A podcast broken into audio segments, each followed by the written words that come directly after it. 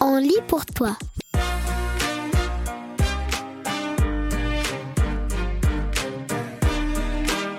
Aujourd'hui, on lit pour toi Les As de l'info. Pourquoi y a-t-il plus de tornades au Canada? Par Émeric Epo. Publié le 9 août sur le site Les As de l'info. Le 3 août dernier, plusieurs régions du Québec et de l'Ontario ont été touchées par des orages violents.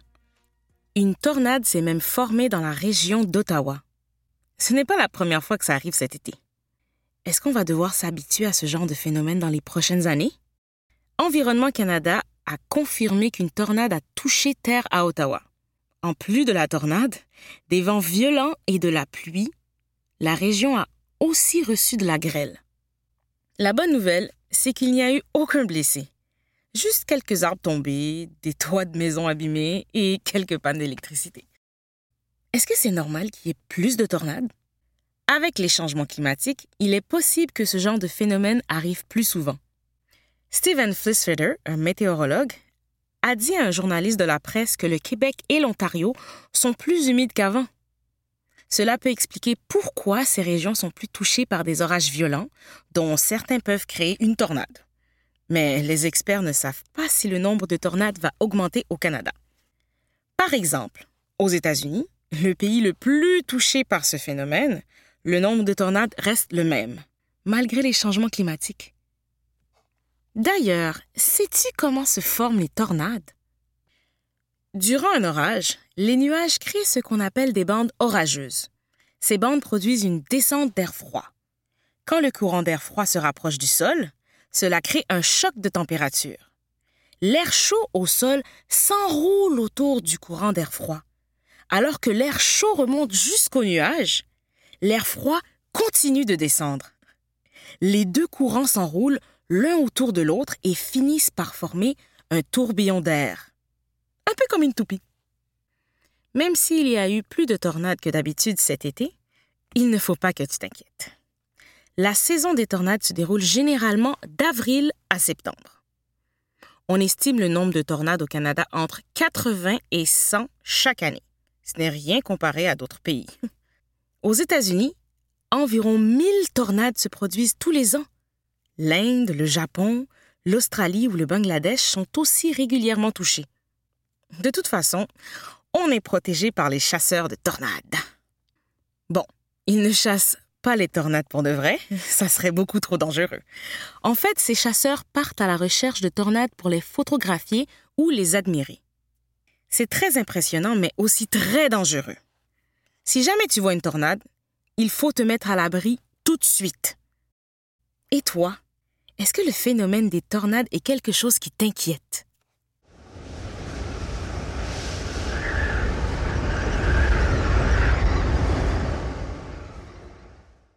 Des feux d'artifice moins polluants grâce aux drones? Par Marlise Baudouin. Publié le 3 août 2023 sur le site Les As de l'Info. Cette année, les feux d'artifice ont été beaucoup critiqués. Avec les feux de forêt et tous les soucis environnementaux, certains se demandent si ces explosifs ne devraient pas être interdits. Mais il existe une alternative plus écologique à ces spectacles lumineux. Des petits appareils équipés de lumières colorées qui peuvent former des motifs, des images et même des animations dans le ciel. Un peu fou, non? Je t'explique tout ça. Les drones à la rescousse. Ces petits appareils sont des drones lumineux. Ils sont équipés de lumières de différentes couleurs qui permettent de créer toutes sortes de dessins dans le ciel. On appelle ces petites lumières des lumières LED. Elles sont particulièrement petites, mais brillent très fort et sans arrêt. Comment ça fonctionne? Pour créer des spectacles, les drones lumineux sont programmés avec des logiciels spéciaux. Ces logiciels leur donnent des instructions pour voler en formation synchronisée. Ce que ça veut dire, c'est que les drones volent ensemble et suivent des mouvements bien précis, tous en même temps. Bon pour l'environnement et pour les oreilles. Les drones lumineux sont plus respectueux de l'environnement que les feux d'artifice traditionnels car ils ne produisent aucun débris, de pollution dans l'air ou de bruit fort. Mais ce n'est pas tout. Les drones peuvent être pilotés de manière plus précise que les feux d'artifice, ce qui réduit les risques d'accidents liés aux fusées mal dirigées. Trop beau pour être vrai? Malgré toutes ces belles qualités, il y a un hic. La technologie des drones lumineux est encore relativement nouvelle et donc encore très coûteuse. Les prix pour utiliser ces engins peuvent grimper jusqu'à plus de 100 000 dollars pour un spectacle. De plus, les lumières des drones peuvent perturber les animaux nocturnes, en particulier les oiseaux et les insectes. Pourquoi? Tout simplement parce que les lumières artificielles peuvent les désorienter. Finalement, il faut aussi se demander si la fabrication des drones a nécessité beaucoup de ressources, comme des métaux et du plastique. Feu d'artifice, de pétards ou de drones Cela reste un débat explosif. Et toi, préfères-tu les drones lumineux ou les feux d'artifice traditionnels?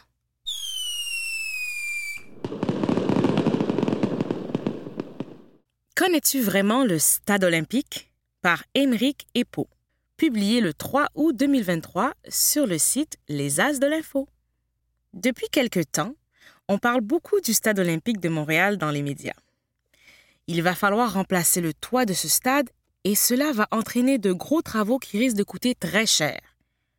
Je profite donc de l'occasion pour te présenter six infos amusantes à propos de ce monument construit en 1976.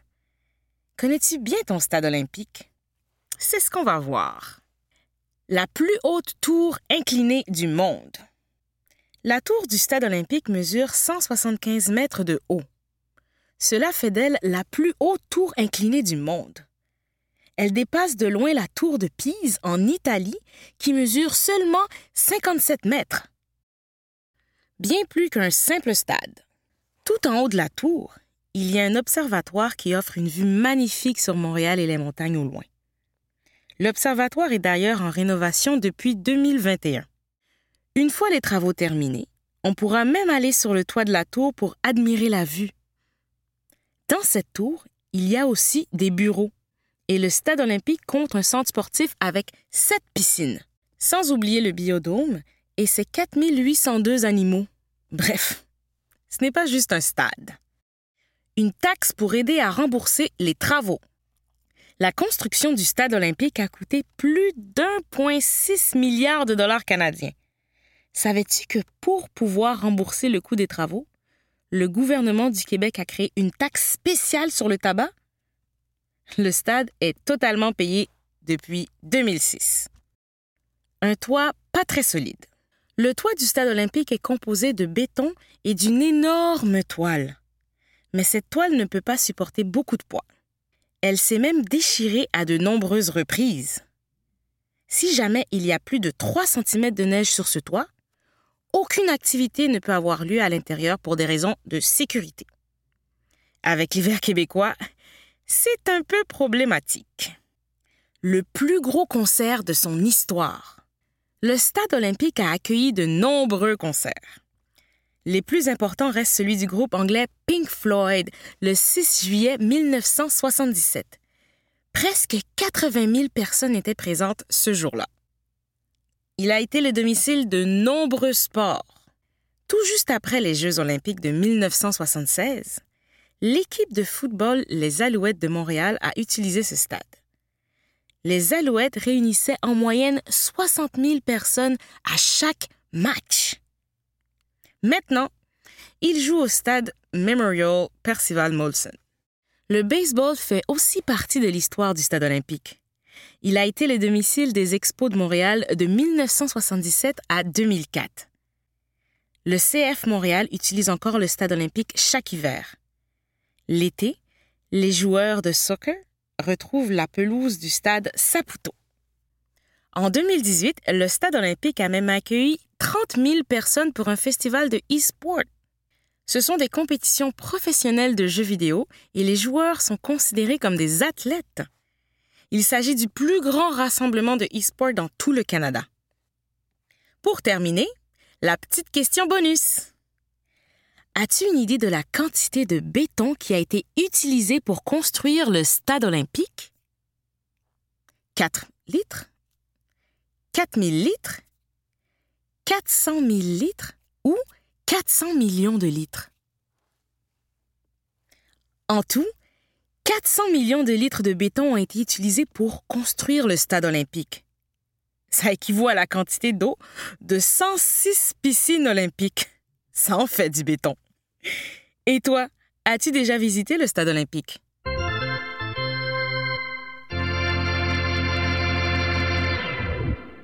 Entrevue. Une belle séparation. Est-ce que c'est possible?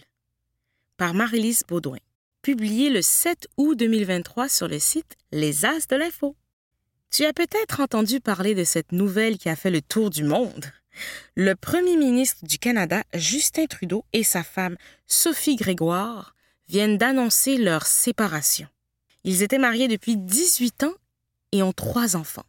D'ailleurs, les deux parents ont annoncé qu'ils restent malgré tout une famille unie. Est-il possible de ne plus s'aimer en tant que couple tout en demeurant une famille? J'ai discuté avec Lauriane Rioux, une psychologue qui a répondu à mes questions sur la séparation. Une belle séparation, est-ce possible? Absolument. Il faut surtout que les parents apprennent à communiquer efficacement et à former une équipe unie malgré la séparation. Ça permet aux enfants de vivre cette période de manière moins stressante. Peut-on rester une famille même si les parents ne sont plus amoureux? Absolument. C'est sûr que le modèle traditionnel de la famille va changer, mais on peut être une famille d'une autre manière.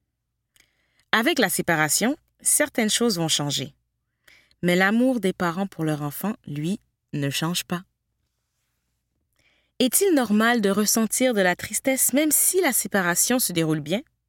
Ressentir de la tristesse est tout à fait normal. Une séparation, c'est beaucoup de changements, même si tout se fait dans l'harmonie. La séparation des parents signifie-t-elle que l'enfant doit choisir entre les deux? Absolument pas. Au contraire, il est important que l'enfant n'ait pas à choisir entre ses parents. Même s'ils ne sont plus ensemble, en tant que couple, ils restent des figures essentielles dans la vie de l'enfant. Avoir une préférence pour passer du temps avec l'un ou l'autre est normal, mais ça ne devrait pas impliquer de choisir entre eux. Peut-on discuter de la situation avec des amis et partager ses émotions? Bien sûr, c'est même important. Parler avec des amis permet de libérer ses émotions et de réaliser que d'autres traversent des situations similaires. Tu te demandes peut-être pourquoi la séparation du Premier ministre attire autant l'attention des médias? Il y en a fait plusieurs raisons. Tout d'abord, ce sont des gens très connus. Avant d'être l'épouse de Justin Trudeau, Sophie Grégoire travaillait à la télévision en tant qu'animatrice. C'est donc normal que les gens veuillent en savoir plus sur ce qui se passe dans leur vie. Les médias se demandent aussi ce que cette séparation pourrait signifier pour la carrière politique de Justin Trudeau.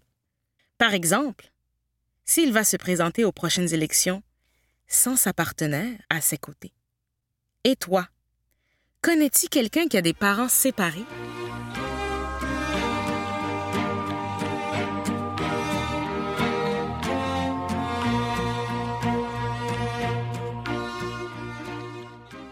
Entrevue. Ils ont voyagé dans une vingtaine de pays. Par Émeric Epo, publié le 8 août 2023 sur le site Les As de l'Info. On peut dire que Simone, 11 ans, et Victor, 15 ans, sont de véritables globe-trotteurs. Depuis six mois, ils parcourent l'Amérique du Sud avec leur sac à dos et leurs parents. Il y a quatre ans, la petite famille de Montréal avait voyagé sept mois en Asie. Ils ont voyagé dans 18 pays en tout. Ils sont actuellement au Mexique leur dernière destination avant le retour de la maison. J'ai pu leur poser quelques questions à propos de ce voyage unique. Avertissement. Le mot caca a été prononcé à quelques reprises lors de l'entrevue. Nous préférons t'avertir. Quelle a été votre réaction quand on vous a dit On part six mois en Amérique du Sud? Victor. J'avais vraiment aimé notre voyage en Asie il y a quatre ans. Donc, j'étais vraiment excitée à l'idée de faire un autre voyage comme ça. Simone. Moi, ça ne me tentait pas d'y aller. Je ne voulais pas laisser mes amis. Est-ce qu'il y a des choses qui vous ont surpris durant ce voyage? Victor. Oui, on est allé dans des pays quand même assez pauvres. On l'avait déjà vu en Asie. Mais c'est toujours surprenant et très dépaysant. Ça vous a fait quoi d'être tout le temps avec vos parents? Victor. Mon père est assez lourd. Il fait tout le temps des jokes de papa à chaque jour. Mais sinon, ce n'est pas si terrible que ça. Simone. C'est parfois un peu énervant d'être toujours avec eux, mais je joue à des jeux de société avec ma mère où on fait euh, de l'aquarelle, donc euh, ce n'est pas si pire. Votre père est journaliste et il raconte vos aventures dans ses articles. Est-ce que ça vous arrive de lui dire de ne pas écrire ça ou de ne pas raconter cette histoire? Simone. Oui! À un moment donné, j'ai vomi dans un avion. J'ai dit à mon père de ne pas le dire et il a écrit pareil. Dans un FaceTime avec ma classe, les gens m'ont dit On a lu que tu as vomi dans un avion. C'est sa faute. Vous faites pas mal de kilomètres. Êtes-vous tanné de marcher? Victor. Non, parce que je trouve que c'est la meilleure façon de voyager. Voyager avec un guide ou en voiture, c'est plate. Je trouve qu'à pied, tu vois mieux et tu vois plus de choses. Simone. Moi, ça dépend des jours. Voici les pays que Simone et Victor ont visités durant leur voyage. Mexique, Colombie, Pérou, Brésil, Bolivie, Chili, Argentine et Uruguay. Vous faites l'école avec votre maman qui est enseignante. À quoi ça ressemble une journée d'école de Globetrotter? Simone. Les journées d'école durent juste une heure et demie, donc je ne sais pas si on peut appeler ça une journée d'école. Mais j'ai l'impression qu'on travaille autant que les élèves en classe. Parfois, ça arrive qu'on rentre trop tard le soir pour faire l'école mais on se rattrape la fin de semaine. Victor, on a fini l'école il y a à peu près un mois. C'est cool qu'on puisse faire ça pour ne pas être trop en retard, mais il manque un peu la partie fun de l'école, comme voir ses amis. Qu'est-ce qui vous manque le plus au Québec? Victor. La nourriture. On dirait qu'ici les légumes n'existent pas. Simone. Moi aussi, c'est la nourriture. À la maison, je peux boire quatre ou cinq verres de lait par jour. Ici, le lait goûte le caca. Sinon, c'est sûr que ma famille et mes amis me manquent aussi. Normalement, je vois mes grands-parents tous les jours vu qu'ils habitent en haut de chez nous. Depuis que vous êtes parti, c'est quoi votre moment préféré? Victor. Moi, c'est quand on est allé voir un glacier en Argentine. Il était vraiment immense. C'était fou. Il y avait même des bouts de glace qui tombaient. J'ai aussi aimé ça parce que c'était moins touristique. Le Machu Picchu au Pérou, c'est incroyablement beau, mais c'est très touristique. Simone, moi aussi, c'est le glacier. C'est impressionnant et vraiment beau. Qu'est-ce que vous avez le moins apprécié? Simone, une fois, on a fait trois ou quatre heures d'auto pour aller voir un désert de sel et c'était vraiment laid. C'était juste des petites montagnes avec du sel brun couleur caca. Ça n'en valait pas la peine. Victor? En fait, c'était en Bolivie. En plus, j'étais un peu malade. J'avais fait une indigestion la veille. Une fois là-bas, on a pris des photos en perspective pour faire croire qu'on se faisait chasser par des dinosaures. Un peu décevant, mais ça reste un bel endroit pareil. Pour finir, c'est quoi la première chose que vous allez faire en rentrant au Québec? Victor, je vais aller voir mes grands-parents et après, je vais aller dans ma chambre pendant longtemps. Simone, je vais aussi aller voir mes grands-parents et je vais essayer de trouver mon chat. On a un chat, mais on ne sait même plus s'il se souvient de nous. et je vais aussi manger des chips sel et vinaigre. Et toi, Aimerais-tu partir en voyage plusieurs mois avec ta famille? Où aimerais-tu aller?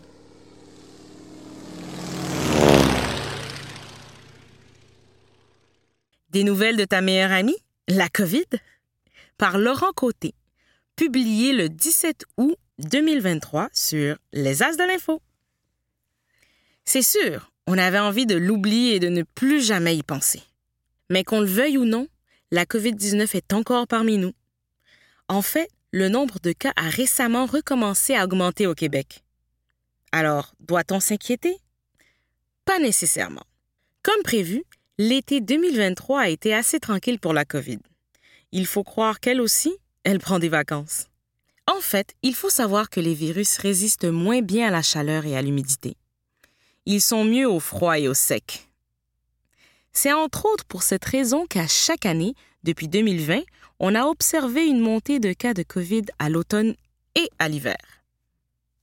Toutefois, l'été, on a souvent plus envie de se réunir. On n'a qu'à penser au festival de musique, au camp de jour, aux fêtes de famille. On a aussi plus tendance à baisser la garde pendant l'été et à oublier de se tester en cas de symptômes. Tout ça augmente le risque de contamination. Dans les derniers mois, de nouveaux variants de la COVID-19 ont fait leur apparition au Québec. Ils proviennent tous du plus gros variant Omicron, dont tu as peut-être déjà entendu parler.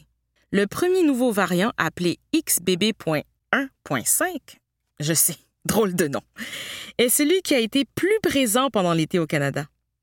Pour tenter de le contrôler, des scientifiques ont mis au point un vaccin qui le cible spécifiquement. Il devrait être disponible dès l'automne. Le deuxième variant a un nom plus simple, heureusement. Il s'appelle Eris. C'est lui qui pose problème en ce moment. En effet, il se propage très rapidement et est en train de prendre la place du variant XBB 1.5. Plusieurs spécialistes croient cependant que le vaccin sera tout aussi efficace contre Eris que contre XBB.1.5. Avec la rentrée des classes, il est possible que le nombre de cas de COVID-19 augmente. C'est pour cela que le gouvernement du Québec pense à bientôt lancer une nouvelle campagne de vaccination contre le virus. En effet, même si tu as déjà reçu un ou des vaccins, ça fait probablement plusieurs mois, et comme on sait que leur efficacité diminue avec le temps, la santé publique a dit qu'il était important d'aller chercher une dose de rappel de temps en temps. Ce nouveau vaccin ne sera pas obligatoire. Ce sera à chacun de décider s'il le prend ou pas. Toutefois, les personnes plus à risque, comme les personnes âgées ou immunosupprimées, seront fortement encouragées à aller chercher une nouvelle dose. Et toi, as-tu l'impression qu'il y a plus de cas COVID-19 dans ton entourage? Est-ce que ça t'inquiète avec le début des classes? Bientôt des manettes pour les joueurs avec un handicap, par Émeric Epo, publié le 17 août 2023 sur Les As de l'Info. Voilà une nouvelle qui risque de plaire à tous nos fans de jeux vidéo. Sony va lancer une toute nouvelle manette adaptée pour les joueurs et joueuses en situation de handicap. Chaque manette pourra être modifiée en fonction des besoins de chacun pour la meilleure expérience de jeu possible. Le projet Leonardo. Il est souvent difficile de manipuler une manette de jeu standard quand on est en situation de handicap. Les manettes ou bien les touches peuvent être trop petites ou tout simplement mal adaptées aux joueurs qui l'utilisent. C'est pourquoi Sony lancera un ensemble complet de manettes pour les adeptes de jeux vidéo avec un handicap. Des boutons 100% personnalisables. L'ensemble des manettes a été développé en collaboration avec des spécialistes de l'accessibilité. Sony espère pouvoir proposer une manette adaptée aux besoins de chaque joueur handicapé. L'objectif est que tout le monde puisse jouer à des jeux vidéo, que l'on soit handicapé ou non. Les manettes peuvent être munies de touches et de joysticks de tailles différentes. Les joueurs pourront ainsi programmer et ajuster leurs manettes selon leur goût. Pour le moment, le projet est encore en développement. Il n'y a pas encore de date officielle pour la sortie de ces manettes il n'y a pas que Sony qui a créé des manettes adaptées. Jacob Breton et Mathis Savoie étudient tous les deux en génie électrique au Cégep de Sherbrooke. Ils ont expliqué leur projet de fin d'études à un journaliste de la Tribune. Jacob et Mathis ont conçu une manette adaptée pour les enfants en situation de handicap. Ce qui les a motivés à réaliser ce projet? L'ami d'enfance de Mathis est atteint d'amyotrophie spinale et se déplace en chaise roulante, tandis que le frère de Jacob est autiste. La manette est composée de neuf boutons et d'un joystick pour faciliter la manipulation des personnes avec un handicap. Leur manette ne sert pas seulement à se divertir ou à jouer à des jeux. On peut aussi s'en servir pour aider les gens à refaire des mouvements et retrouver leur motricité après un accident. Trouves-tu que ces manettes adaptées sont de bonnes nouvelles pour les adeptes de jeux vidéo?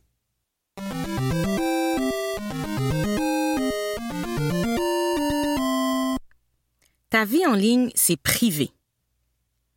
Connais-tu des gens qui rapportent tout ce qu'on leur dit, même quand c'est confidentiel ou embarrassant? Internet, ça ressemble pas mal à ces gens-là. En ligne, fais preuve de prudence. Voici quelques conseils pour protéger ta vie privée en ligne, sur les médias sociaux et dans les jeux. Protège ta réputation. Les gens te jugeront à partir de tes photos en ligne et aussi à partir de ce qu'ils liront sur toi. Si quelqu'un s'en sert pour raconter n'importe quoi sur toi, tu ne pourras rien faire. Tu contrôles seulement ce que tu partages.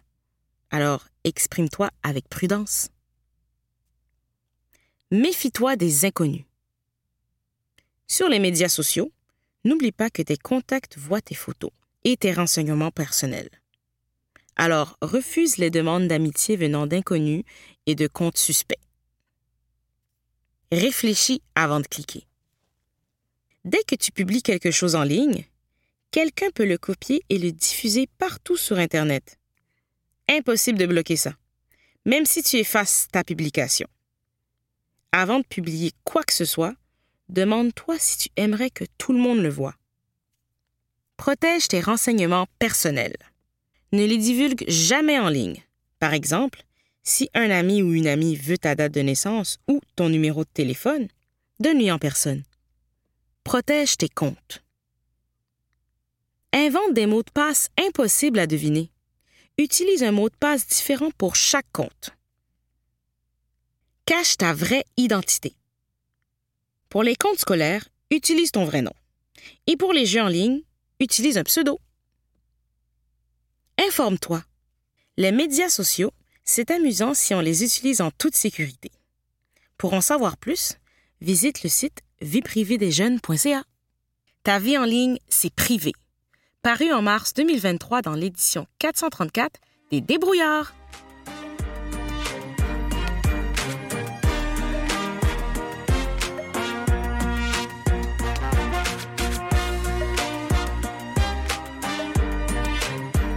C'est tout pour aujourd'hui.